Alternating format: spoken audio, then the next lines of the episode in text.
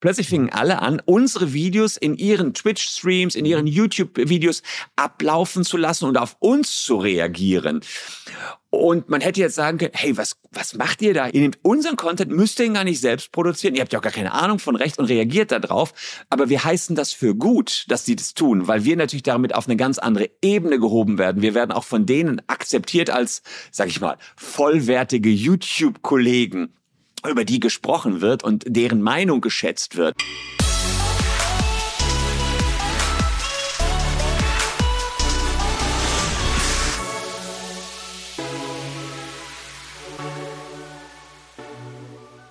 Hier ist Digitale VorreiterInnen, dein Podcast zur Digitalisierung von Vodafone Business. Und bevor wir gleich mit meinem persönlichen Hauptlieblings-YouTuber und Gast unserer heutigen Show sprechen. Äh, ein kurzer Hinweis, auch diese Woche gibt es nämlich am Freitag wieder eine weitere Folge von unserem Podcast, dieses Mal moderiert von Philipp Westermeier. Der ist nämlich bei der Vodafone Business Lounge in München und hat sich dort mit Konstanze Buchheim unterhalten. Konstanze ist Managing Partner von iPotentials. Die machen Executive Search. Das heißt, sie besetzen Führungspositionen und haben so ein bisschen das Motto Products don't build companies, people do. Es geht also in dem Podcast darum, wie entwickelt sich die Führung, was ist Future Leadership. Schaltet unbedingt ein, diesen Freitag ausnahmsweise außer der Reihe mal, ohne mich und nächste Woche Montag dann wieder mit mir. Unser Thema ist YouTube, die weltgrößte Videoplattform und mein persönliches äh, Lieblingsfreizeitinstrument. Und auch in meiner Freizeit lerne ich dort aber ganz, ganz viel, was ich auch unter anderem für mein Business anwenden kann. Und einiges habe ich dort gelernt auf einem YouTube-Kanal, der sich mit dem Thema Recht und Gesetzen auseinandersetzt. Und der Kanal heißt WBS Law. Und wen man dort sieht, das ist der Christian Solmig. Und den habe ich heute bei mir im Gespräch. Äh, hallo Christian, schön, dass du da bist. Hallo Christoph, danke für die Einladung. Inzwischen, glaube ich, habt ihr fast eine Million Abonnenten. Ich glaube, heute Morgen stand es bei 918.000 Abonnenten. Ähm, ich habe dich schon mal vor ein paar Jahren gesprochen. Da wart ihr, glaube ich, unter einer halben Million. Und damals war so ein bisschen so, wenn wir mal eine halbe Million knacken, das wäre ja unfassbar. Jetzt ist schon das Doppelte. Ich würde von dir gern mal wissen, wie sah der Anfang aus? Wie hast du damit angefangen und was waren eure Ziele am Anfang, äh, dass ihr da überhaupt Zeit investiert habt? Ja, der Anfang sah ziemlich hemdsärmlich aus. Ich hatte mir eine Webcam gekauft. Das ist elf Jahre her jetzt mittlerweile und hatte ein Video gemacht zu Ed Hardy Abmahnungen. Ed Hardy kennt vielleicht der ein oder andere älteren Semesters noch, war eine Klamottenmarke damals vor elf Jahren und viele hatten sich gefälschte Ed Hardy Klamotten aus der Türkei mitgebracht gebracht.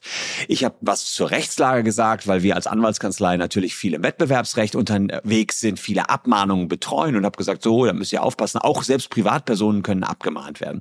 Habe das ganze Video-Setup gemacht, habe es hochgeladen und einer Freundin gezeigt, die bei Stern TV damals arbeitet. Die guckt sich das an und sagt, boah, Christian, wenn du es so machst, kannst du auch gleich sein lassen. Schlechter Ton, ähm, schlechtes Bild und noch schlechtes Licht. Und das saß. Dann habe ich erstmal ein Jahr Pause gemacht und gar nichts gemacht gemacht. Also die hat mir richtig einen vom Bug gegeben. Ha hattest du das, hattest du das dann hochgeladen damals? Das, ähm ich habe es hochgeladen. Okay. Es hatte auch, glaube ich, elf Klicks oder so. Ja.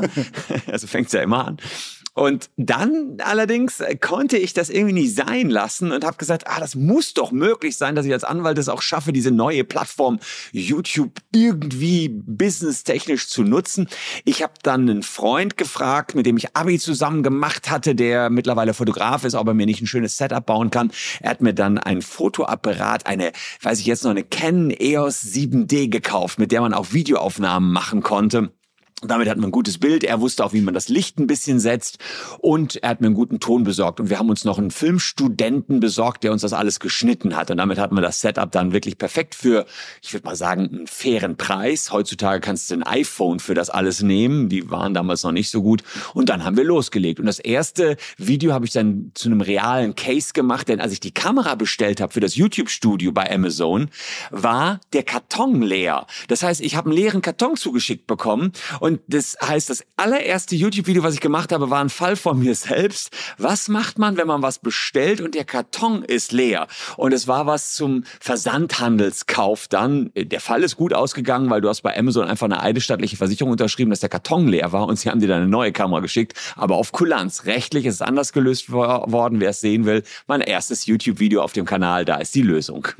Hast du damals schon angefangen äh, zu erkennen, es reicht nicht nur ein Video hochzuladen und nach einem halben Jahr das nächste? Nächste, sondern man muss da ganz regelmäßig hochladen? Oder wann ist eigentlich, wann ist dir diese, diese Einsicht gekommen? Ich glaube, momentan veröffentlichst du mehrfach die Woche, oder? Jeden Tag, ja. Also 365 Videos im Jahr. Hm, tatsächlich war es am Anfang so, dass wir kein originales Ziel dahinter hatten. Es gab ja auch noch keine Aussagen darüber, ob YouTube was für Business bringt. Ganz im Gegenteil, die ersten Videos, die ich hochgeladen habe, sind erstmal in einer Abmahnung von anderen Anwälten gemündet, die gesagt haben, was Anwälte auf YouTube, das ist marktschreierisches Verhalten, das ist nach der Berufsordnung der Anwälte verboten.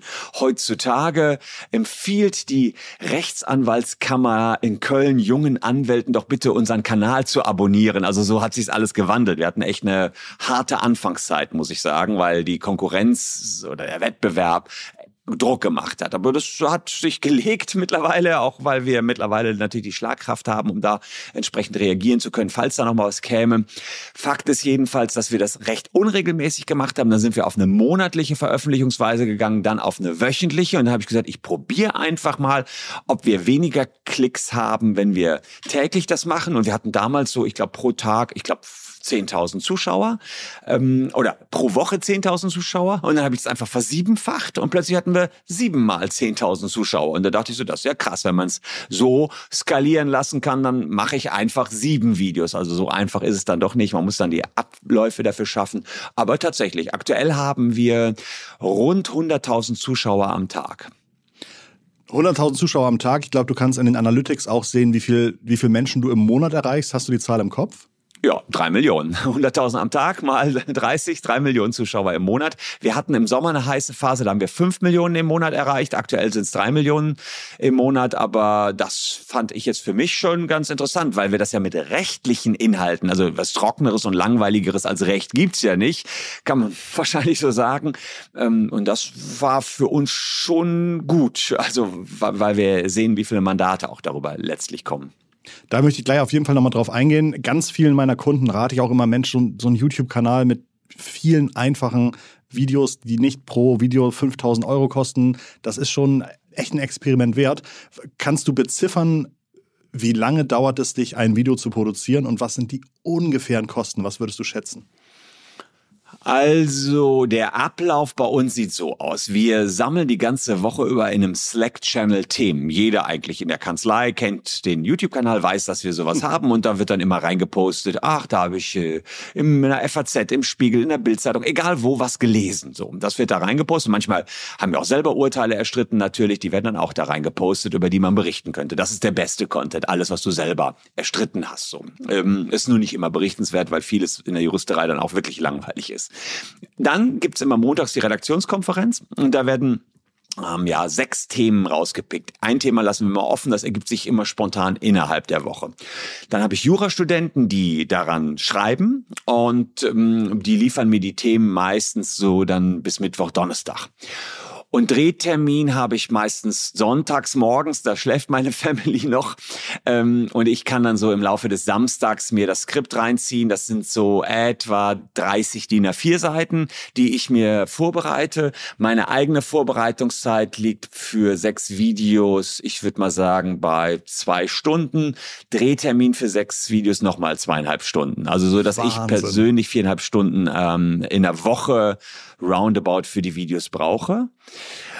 Und das ist sozusagen meine Zeit und das ist fast das Wichtigste, weil alles andere kannst du dir außen einkaufen. Ja, das heißt, der Preis für ein Video, wenn man jetzt mal meine Zeit rausrechnet, wird wahrscheinlich bei 100 Euro liegen oder so. Das ist jetzt nicht so wahnsinnig teuer, ne? so dass du dann im Monat 3000 Euro Kosten hättest. Aber wir sind extrem effizient. Ich habe auch gar keinen Schnitt mehr. Ich bin eine One-Man-Show. Ich wie, wie ein Klavierspieler lasse ich Bauchbinden in Echtzeit reinfliegen und und und. Das ist natürlich auch ganz cool geworden, ja. Ja, das, das habe ich gesehen, das ist mir natürlich auch, natürlich auch aufgefallen.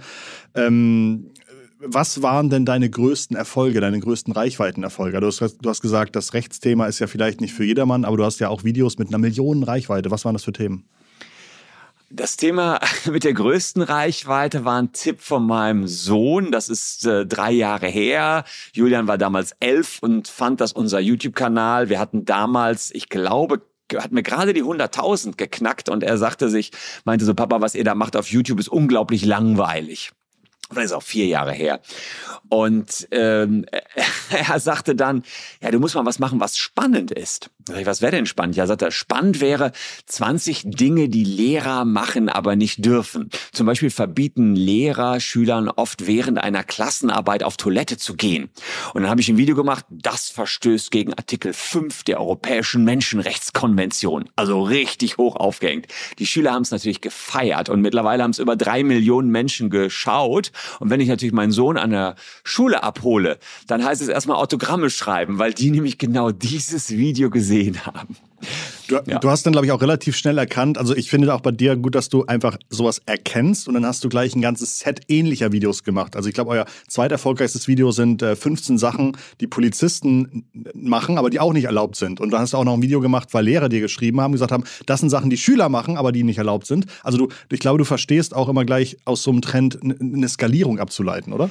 Richtig, das, wir können, also wir haben richtig Wellen geritten, wenn man so will. Ja, also als es gab so eine Urheberrechtsreform, Artikel 13 hieß das, da haben wir, haben wir, glaube ich, 30 Videos produziert und alle zogen, alle haben weit über 100, 200.000 Views gehabt. Wir haben Kooperationen gemacht mit Rezo, mit, mit Herrn Newster, mit anderen großen YouTubern und haben dadurch natürlich über diese Collaborations natürlich auch sehr an Sichtbarkeit gewonnen. Es gibt in der YouTuber-Szene so einen Spruch, Abos bringen Colla äh, Kollabos bringen Abos, ja, mhm. also Collaborations bringen entsprechend Abos. Wenn du mit anderen YouTubern kooperierst, dann ähm, ja, ziehst du deinen eigenen Kanal auch hoch. Und mittlerweile sind wir in der Situation, dass man uns anfragt, ob man mit uns kooperiert. Am Anfang waren wir die Kleinen und haben dann darum gebeten, ob man vielleicht mit uns kooperieren könnte. Und jetzt haben wir immer wieder Kooperationen mit Leuten, die, sagen wir, nur, nur in Anführungsstrichen 200.000 Abos haben. Aber das machen wir auch gerne, weil wir auch mal in der Situation waren und so ja, pusht man sich dann so ein bisschen gegenseitig. Das ist auch nach wie vor noch ein dickes Ding in der YouTuber-Szene.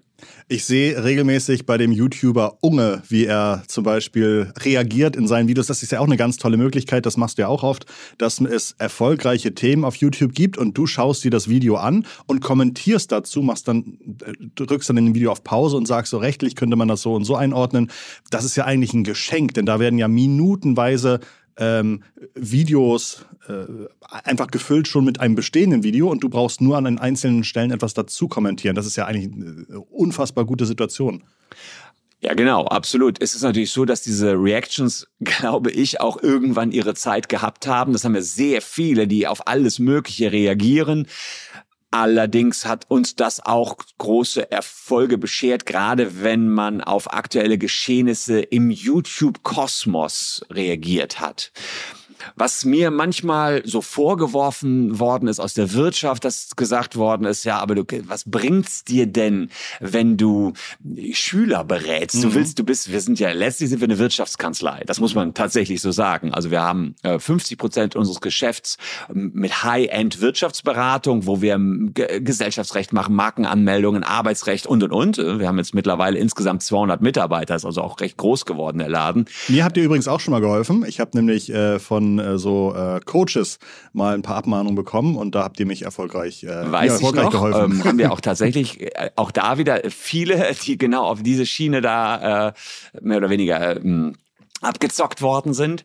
Ähm, und dann haben wir noch eine zweite Schiene. Was interessant war, hm, wir haben entdeckt, dass man manchmal über so einen Kanal auch massenweise Mandanten erreichen kann. Beispielsweise Menschen, die ihre private Krankenversicherung, die äh, gegen die Beitragserhöhung bei den privaten Krankenversicherungen vorgehen wollen. Und da haben wir jetzt, glaube ich, 5000 Leute die sagen, das war alles illegal in den letzten Jahren, die Erhöhungen, die kriegen so im Schnitt 7000 Euro zurück. Und sowas ist natürlich genial wow. über einen YouTube-Kanal. Da kannst du ähm, tausende Menschen erreichen. Im Dieselskandal haben wir auch Tausende erreicht. Das heißt, wir haben 50 Prozent unserer Kanzlei äh, macht aus High-End Wirtschaftsberatung und 50 Prozent, wo wir auf ein Thema gehen, was skalierbar ist. Das Skalierbare ist vielleicht sogar noch ein bisschen lukrativer, als einfach nur in Anführungsstrichen Stunden zu verkaufen. Aber beides hat seine Berechtigung. Diese Wirtschaftskanzlei läuft aus sich heraus, weil wir eine gewisse Reputation und Bekanntheit haben. Und die Massenthemen laufen im Rahmen des sogenannten Push-Marketings. Das heißt, wir teilen über YouTube den Leuten ein Problem mit, von dem sie noch gar nicht wussten, dass sie es hatten. Wir sagen ihnen zum Beispiel, hey, weißt du eigentlich, dass dein Diesel manipuliert worden ist? Wir helfen dir dabei. Als ein Beispiel. Wir haben so insgesamt fünf, sechs solcher Themen. Mhm. Und die spielst du dann auch aus in einem Video über YouTuber ApoRed. Das heißt, mhm. du hast einen YouTuber ApoRed reagierst auf ihn, schaltest dir dann aber selber eine Bauchbinde, wo du sagst, ähm, hey, habt ihr eigentlich eine private Krankenversicherung? Wir helfen euch bei den illegalen Beitragserhöhungen. Auf den Trick sind wir erst vor anderthalb Jahren gekommen. Das war vollkommener Gamechanger für uns, muss man sagen. Früher haben wir Videos produziert zu beispielsweise YouTuber ApoRed und was er da wieder mit seinem Insi-Modus gemacht hat, ist jetzt ein bisschen Insider, aber äh, derjenige, der in der YouTube-Welt unterwegs ist, kennt sich damit aus hat uns kein Geschäft gebracht. Mhm. Seit wir aber vor anderthalb Jahren auf die Idee gekommen sind, auf diese gut laufenden Videos eigene Werbung zu schalten, nämlich mit Bauchbinden oder indem ich das Video kurz unterbreche, kurz Werbung für mich selbst mache, für ein Produkt, was aber nichts mit dem Video zu tun hat. Ich sag dir, ein absoluter Gamechanger. Wie blöd mussten wir sein, das neun Jahre nicht zu erkennen. Aber gut, manchmal kommt man auf die simpelsten Ideen erst viel, viel später. Ich glaube, weiteres Beispiel, das ihr gerade sehr stark macht, ist zu sagen, was ja auch für die, für die junge Zielgruppe, glaube ich, relevant ist, ähm, bist du bei Facebook, dann prüf doch mal, ob du von dem Facebook-Datenleck betroffen bist. Und da habt ihr dann auch eine Landingpage dahinter geschaltet. Ich glaube, ich muss nur meine E-Mail-Adresse oder Telefonnummer eintippen und kann sofort bei euch sehen, ja, du bist betroffen, du musst einfach nur noch hier raufklicken, wir nehmen dich mit, kümmern uns darum und dann kannst du bis zu 1000 Euro Entschädigung bekommen. Das ist ziemlich krass, muss man sagen. Die Datenbank hat auch mein Sohn witzigerweise programmiert. Er hat sich die aus dem Dark Web runtergeladen und äh, im drauf gekommen bin ich, weil mich jemand angerufen hat auf meine Handynummer und sagte, hör mal Christian, weißt du, wo ich deine Handynummer her habe? Aus dem Facebook-Datenleck. Ich sage, wie bitte, meine Handynummer ist, äh, hat außer meiner Sekretärin noch meine Frau, ansonsten ist sie ziemlich top secret. Ja, außerdem, wer hat die noch? Zu Verifizierungszwecken hatte die auch Facebook und genau diese Handynummer von sechs Millionen Deutschen ist leider, leider ins Internet gelangt. So habe ich davon erfahren. Wir, Sohnemann hat so einen Checker gebaut. Den Checker haben jetzt 180.000 Deutsche genutzt. Wir haben sie darauf aufmerksam gemacht über den YouTube-Channel und 11.000 sind meine Mandanten geworden. Das größte Klageverfahren haben wir damit angestrengt, was Facebook in Deutschland je erlebt hat. Also das ist, äh, ob wir das gewinnen werden, muss man schauen. Das sind ungeklärte Rechtsfragen, die gerade beim Europäischen Gerichtshof liegen. Kann man Schadenersatz verlangen, nur weil eine Handynummer im im Netz rumschwirrt. Man hat ja keinen greifbaren Schaden. Also inhaltlich wird das die Klärung sein, hopp oder top. Ähm, wir gehen jetzt erstmal mit den Rechtsschutzversicherten nach vorne und ziehen die anderen hinterher. Das ist die Strategie, aber du hast vollkommen recht. Gezogen haben wir die alle ausschließlich über den YouTube-Kanal. Das heißt, elf Jahre Aufbauarbeit und jetzt wird geerntet. Das kann man wirklich so sagen. Das ist ganz, ganz krass. Wir haben insgesamt jetzt äh, fast 30.000 Mandate über YouTube. Also es ist ein Multimillion-Dollar-Business geworden. Und das sieht man gar nicht nicht so sehr, weil wir nur ganz dezent mal Werbung äh, überhaupt in dem Kanal haben. Aber nach hinten raus ist es natürlich das Marketing für die Kanzlei selbst und das gezielte Anpreisen von Produkten, die wir in der Kanzlei haben. Das erinnert mich an dieses amerikanische Class Action Lawsuits, äh, was es ja eigentlich früher so in Deutschland nicht gab. Wie kommt es, dass man jetzt trotzdem in Vertretung für tausende Mandanten das gleiche Thema entscheiden kann? Sind das so eine Art außergerichtliche Vergleich, auf die es hinausläuft? Teilweise ja. Das mhm. wird auf alle Fälle ein Vergleich werden für alle, die keine Rechtsschutzversicherung haben, weil das ähm, ansonsten zu risikoreich wäre, für alle zu klagen. Mit den anderen ähm, gehen wir in jedem Einzelfall vor Gericht. Wir sind an 110 verschiedenen Landgerichten in Deutschland, also alle Landgerichte haben wir und werden auch 110 verschiedene Urteile bekommen. Das ist äh, etwas anders als in den USA, wo du eine Klage hast und da steht alles hinter. Wir haben was Vergleichbares in Deutschland mit der Musterfeststellungsklage. Mm, die ist aber auch nicht so ganz mit Amerika vergleichbar. Also es tut sich da gerade was, dass du nur noch einen stellvertretenden Kläger brauchst und dann für ganz viele klagen kannst. Für uns als Kanzlei ist im Moment der Weg, ähm, dass wir mit Technologie, ich habe auch äh, noch eine Softwarefirma, äh, die Legal Visio, die macht Software für Anwälte, äh, das ist alles daraus entstanden natürlich. Und wir haben, das ist eine Cloud-basierte Anwaltssoftware, mit der man ähm, Prozesse in einer Anwaltskanzlei automatisieren kann. Und genau diese Software nutzen wir natürlich auch, um tausende Verfahren vor die Gerichte zu bringen, weil natürlich, das muss man ja nicht verschweigen, viele Dinge dann in so einem Schriftsatz auch ähnlich sind, bis ist identisch, das ist klar. Ne? Es ist ja immer wieder der gleiche Fall. Also insofern, das ist alles ein, ein Kosmos, der sich entwickelt hat, den, ich, den man so nicht vorhersehen konnte. Also auch ich nicht vorhersehen konnte. Würdest du als kurzes, kurzes Zwischenfazit, kannst du dir vorstellen, dass du ohne YouTube da wärst, wo du heute bist? Nein, auf keinen Fall. Also un undenkbar. Und wir können vielleicht auch mal die Kehrseite der Medaille äh, sagen. Wir sind auch relativ abhängig von YouTube. Es ist nämlich Folgendes passiert. Wir haben in der Sommerzeit, dachte ich mir, ich mache mal sechs Wochen Pause. Und in den sechs Wochen habe ich Folgendes gemacht. Ich habe aus meinem neuesten Buch vorgelesen. Jeden Tag auf YouTube fünf der kleine, Minuten. Der Taschenanwalt. Der Taschenanwalt. War sogar mhm. bei Spiegel Bestseller Platz zwei. Alles mhm. fein. So, war, das Buch war recht erfolgreich oder ist nach wie vor sehr erfolgreich. Jetzt dachte ich mir, ich lese einfach jeden Tag ein Kapitel vor. Dann sah ich so, ja, hm, hat jetzt sechs Wochen lang immer nur so 10.000 Leute gezogen, war nicht so viel. Schön. War nicht schlimm, weil wir wahnsinnig viele Bücher verkauft haben in der Zeit. So, also 30.000 Bücher oder sowas. Auf alle Fälle ist jetzt nach den Sommerferien, die noch nicht so lange her sind, Folgendes passiert. Der YouTube-Algorithmus hat gelernt, der Channel vom Solmecke, der hat nicht mehr 100.000 Zuschauer am Tag, sondern der hat 10.000 Zuschauer am Tag. Und in dem Loch hängen wir gerade. Das heißt, von 100.000 Zuschauern am Tag, die wir tatsächlich sogar ja. noch haben, weil wir viereinhalbtausend Videos bei YouTube haben, aber auf neues Video hatten wir sonst auch immer 100.000 haben wir aktuell noch so, na, ich würde mal sagen 30.000, nur noch ein Drittel.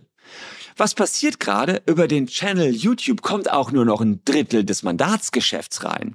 Wenn aber vorher der Channel YouTube, wie es bei uns war, ungefähr 50 Prozent deines Geschäfts ausmacht, kannst du dir vorstellen, dass jetzt auch das Geschäft halt nicht zu 50 Prozent, sondern äh, entsprechend runtergerechnet äh, eingebrochen ist. Mm, und das ist schon heftig, muss ich sagen. Das ist schon heftig. Ähm, und wir versuchen uns da jetzt wieder mit Performance Marketing so ein bisschen rauszuschlawinern. Aber ich kann nur sagen, hat man einen so einen gut laufenden Kanal und stützt alles da drauf, ist das auch echt ein Risiko. Und wir stecken da gerade volle Pulle drin. Wir halten das noch eine ganze Ecke aus, dass wir nicht ganz so performen mehr gerade, wie es früher der Fall war. Aber äh, ja, das ist so meine aktuelle Gefühlslage, die ich denke, krass. Also wie was mhm. auch abstürzen kann, ja, was was extrem erfolgreich immer war. Aber jetzt hängen wir gerade in der Durststrecke. Wir haben schon Durststrecken erlebt, aber selten eine wie diese. Unterstützt YouTube euch? Also kannst du anrufen und sagen, hallo Mr. YouTube, was ist denn da los? Wir haben zum Glück ein sehr gutes Netzwerk, also ein Content-Netzwerk, in dem wir hm, organisiert sind. Man kann entweder alleine auf YouTube unterwegs sein oder man schließt sich einem Netzwerk an. Wir, ähm, meistens sind das Werbenetzwerke. Wir sind aber in keinem Werbenetzwerk, sondern in einem freien Netzwerk einfach nur um Zugang zu YouTube zu haben. Gestern zufällig kam die Antwort von YouTube, die allerdings, auch wenn wir dann Menschen haben, wie immer Mauva, ja, ihr hattet mal da erfolgreiche Videos, da mal weniger erfolgreiche Videos. Der Algorithmus muss lernen. So, und jetzt basteln wir gerade gucken, was hat der Algorithmus jetzt wieder angestellt. Also da nur meine Botschaft, bei aller Euphorie und bei allen Erfolgen, die ich in den letzten zehn Jahren hatte. Aktuell ist mir eher flau im Magen und ich denke so, boah, krass, einer unserer fettesten Channels so runtergegangen wir haben es schon mal erlebt und wir haben uns da auch wieder rausbuxiert. Man muss halt dann die Themen ja. finden und man muss dranbleiben. Und das ist das, woran wir jetzt aktuell gerade wieder arbeiten. Ich bin zuversichtlich, dass wir da auch wieder rauskommen. Aber äh, mal so ein bisschen, um eine negative Seite auch zu zeigen, wenn man dann zu abhängig ist, ist es auch nicht so cool von außen würde ich sagen, du hast früher auch viele Themen gemacht, die waren auch nach sechs Monaten noch relevant. Und jetzt machst du sehr viele Themen, die sind halt jetzt gerade im Schlaglicht. Das Schlaglicht zieht weiter und dann sind sie nicht mehr interessant. Das heißt, diese ganze Archiv-Traffic, äh, dieser ganze Teppich an, an, an Suchnachfragen und so weiter, den bedienst du mit den letzten paar hundert Videos deutlich weniger. Vielleicht wäre es da nochmal irgendwie die Möglichkeit zu sagen, 20 Prozent eurer Videos sind halt Evergreen-Themen und 80 Prozent sind halt diese aktuellen Hits oder sowas. Absolut. Also on the long run sind natürlich Evergreen-Themen, die dir auch noch Traffic bringen in vier, fünf, sechs Jahren. Und da mhm. kann ich sagen, alles, was das Thema Polizei mhm. behandelt, ist ein absolutes Evergreen-Thema. Eines unserer Videos, das immer noch im Monat, habe ich auch vor sechs Jahren gedreht, im Monat äh, tausende Aufrufe hat, ist, was darf die Polizei? So, ganz simples Dingen, ja, äh, kann jeder für seinen Bereich, ob es Recht ist oder ob man Wasserkran herstellt, ja, irgendwo wird's immer, wann, wieso tropft ein Wasserhahn? Wenn ich jetzt Wasserkranhersteller wäre, würde ich wahrscheinlich sagen, warum tropft ein Wasserhahn? Das wird ein absolutes Evergreen-Thema sein, was auch in Jahren noch performt. Fürs Wachstum war es besser, aktuell mhm. und schnell zu sein. Das war sicherlich, äh, das sind die Wachstumsthemen. Die Evergreens sind so hinten raus, werden immer weiter geklickt, aber wenn du in, äh, also das war jedenfalls unsere Feststellung, haben wir schnell auf Vorfälle innerhalb der YouTube-Community reagiert mit einer Reaction, haben wir sind wir mitgenommen worden von anderen großen YouTubern, die dann wieder auf uns mhm. reagiert haben. Absolut. Das hat alles potenziert. Ja. Und das ist, das muss einem gelingen, dass man in dem Kosmos drin ist der anderen YouTuber, die einen so ein bisschen im Fokus haben. Ihr könnt ihr mal überlegen, ob so die, die 50 häufigsten Fragen, die Mieter haben. Muss ich beim Auszug renovieren? Muss ich die Wände weiß streichen? Wann kann ich die Miete bei Schimmelkühen äh, mindern oder sowas? Das, ob das vielleicht irgendwie eine sinnvolle Reichweite bringt. Und ein zweites Thema, was mir, was mir noch einfiel, waren alle möglichen Bußgeldfragen. So ab wann gibt es einen Punkt? Was kostet irgendwie 20 km zu viel? Äh, ich glaube, da gibt es, also ich hatte über mein SEO-Thema äh, letztes Jahr auch relativ viel Einblick in so eine Seite, die mit Bußgeldern zu tun hat und war einfach erschrocken, wie viele Menschen diese ganzen äh, Punktethemen, Blitzlicht, äh, rote Ampel überfahren, äh, äh, abschleppen auf dem Parkplatz für Menschen mit Behinderung. Äh, unfassbar.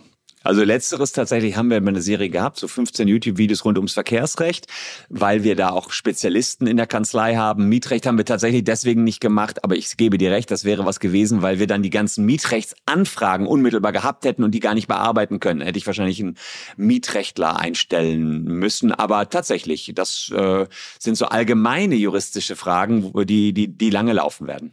Hast du in deiner Kollaboration mit anderen YouTubern, äh, der Name Unge, der Name Aporette schon gefallen, Gibt es da irgendwelche kuriosen Geschichten aus diesem Jahr, die man vielleicht, wenn man in dem Kosmos nicht drin ist, noch nicht kennt? Also ich glaube, gerade dieses ApoRed-Thema ist schon relevant oder interessant. Das ist ein YouTuber aus Hamburg, der sehr lange auf sehr dicke Hose gemacht hat, glaube ich, ähm, und gegen den jetzt ein privates Insolvenzverfahren vorliegt, aber er erst so ein bisschen abstreitet, oder? Ja, also tatsächlich, äh, das, das haben wir, das war ja keine Collaboration mit ihm in irgendeiner Art und Weise, es war eine Reaction. Ja eine Reaction auf seine dicke Hose, wenn man so ja. will.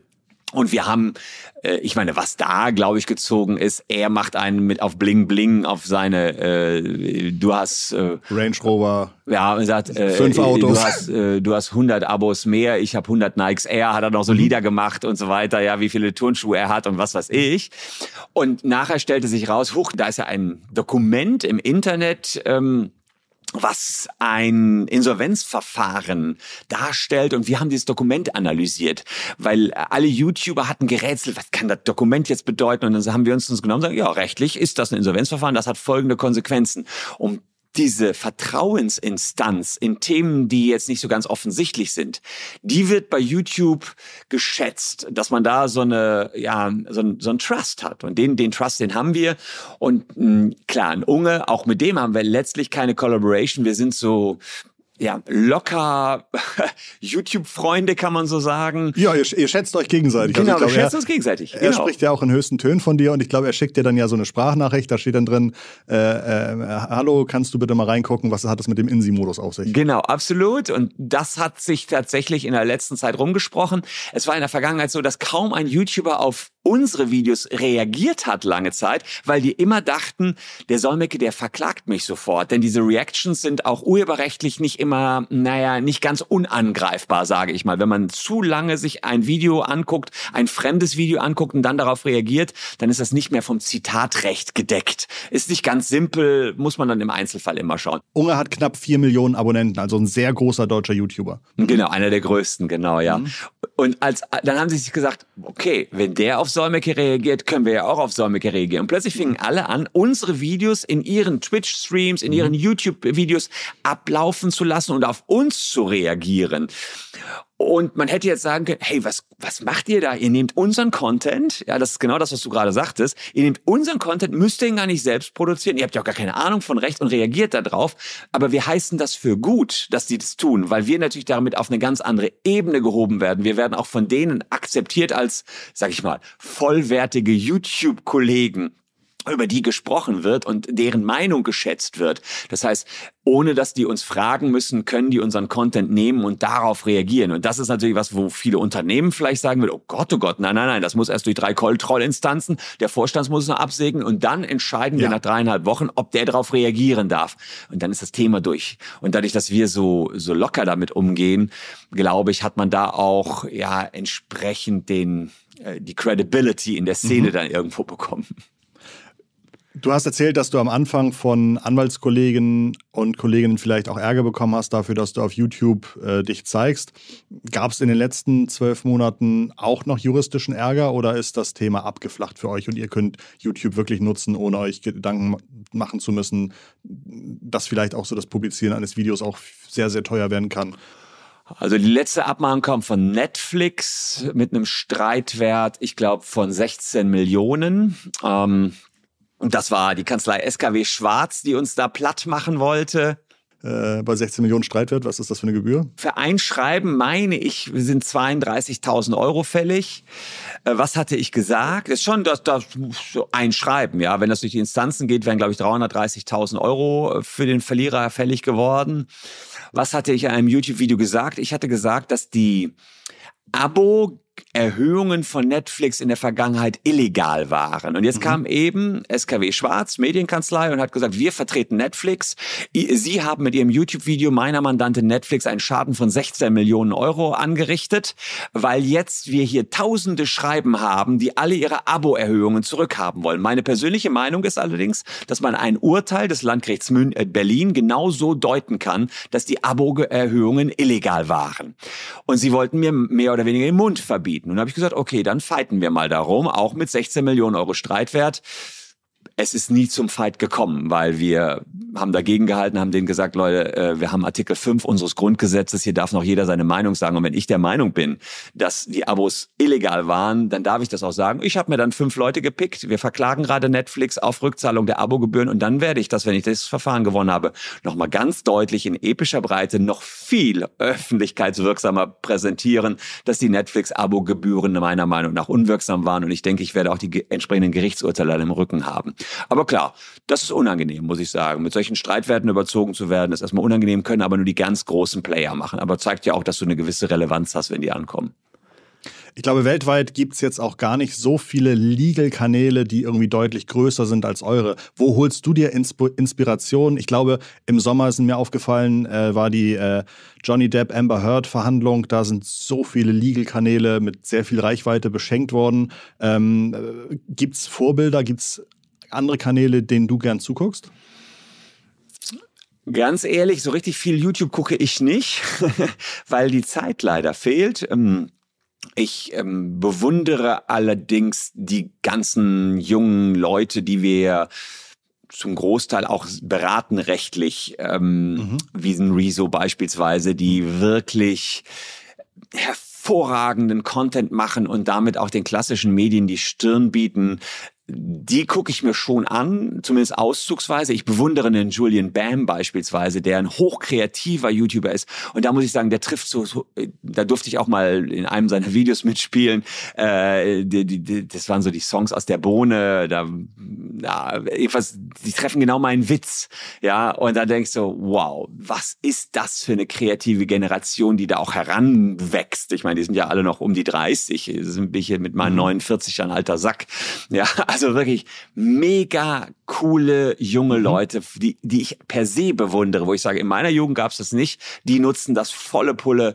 Respekt, würde man heute wahrscheinlich sagen, wirklich höchster Respekt. Also das, die, das ganz tolle, ganz tolle Leute, die auch interessanterweise sehr viel Geld verdienen, aber es nicht verpulvern. Das ist ganz interessant, weil wir die ja, weil wir ja tiefere Einblicke haben, siehst du, die machen intelligente Immobilienkäufe, ja, legen Geld für die Zukunft zurück, wo ich denke, wir haben auch viele Schauspieler, die wir vertreten, da habe ich schon anderes erlebt, ohne die jetzt da irgendwie mhm. diskreditieren zu wollen. Aber da habe ich schon gesehen, dass da ein ganz anderes Leben geführt wird. Die sind ja echt zurückhaltender. Also finde ich total cool.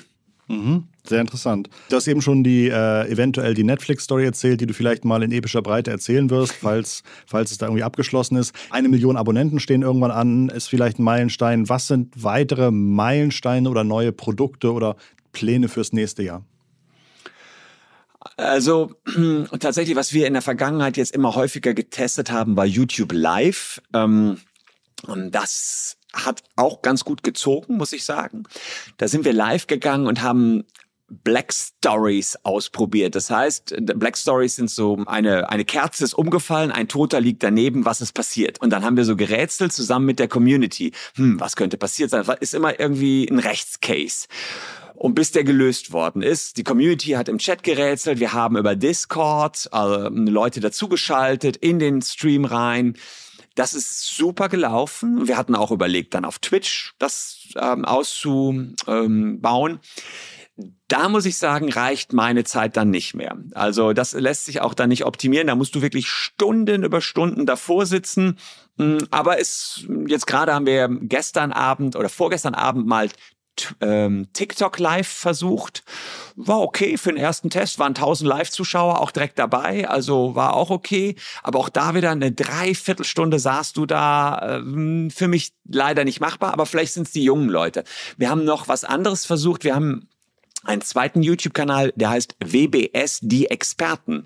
Und da ähm, habe ich meine Anwälte, die High-End-Jura für ihren Bereich dort machen. Ist nicht so entertaining vielleicht, aber für ähm, ja Menschen aus der Wirtschaft, die ganz genau wissen wollen, wann eine Marke verwässert, die können sich dort informieren. Und das läuft, äh, das hat nicht so viele Klicks, aber wir sehen, wir haben Megamandate von DAX-Konzernen über diesen kleinen Kanal bekommen. Also auch für jeden, der sagt, oh, an 900.000 Abos komme ich nie, kann ich sagen, ähm, die Experten haben 30.000 Abonnenten, also viel kleiner. Und wir haben aber wirklich High-End-Mandate auch über die Experten bekommen. Also beides hat seine Rechtfertigung. Hervorragend. Absolutes Vorbild. Ähm, gibt ja immer Leute, die dann sagen, Christoph, kannst du mal einen, einen besonders erfolgreichen YouTube-Kanal nennen, der wirklich auf YouTube auch mal Geld verdient für sein Business und nicht nur über, über Anzeigen oder sowas. Äh, da bist du wirklich eins der, der besten Beispiele. Und was natürlich da Hand in Hand mitgeht, finde ich einfach deine Optimierung, dass du schaffst, in den ungefähr vier Stunden deiner Zeit dann sechs Videos abzudrehen und ich glaube, da liegt auch ein ganz großer Teil dieses Geheimnisses auch für, für andere Menschen, falls sie das jetzt nochmal ausprobieren möchten, auf YouTube zu starten.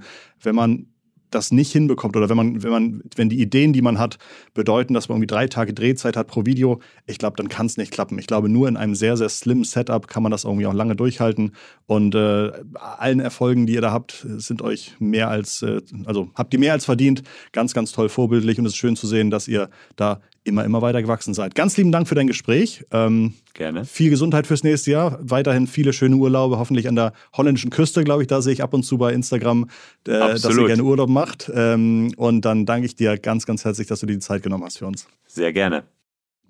Das war digitale Vorrat diese Woche. Wie ihr gemerkt habt, für mich ein absolutes Herzensthema. YouTube Christian Solmecke schaltet unbedingt mal seinen Kanal ein. Wir verlinken natürlich alles Relevante unten in den Shownotes und freuen uns auf die nächste Folge, dass ihr wieder einschaltet nächsten Montag. Bis dahin bleiben wir mit ganz lieben digitalen Grüßen von Christian und Christoph. Macht's gut. Tschüss.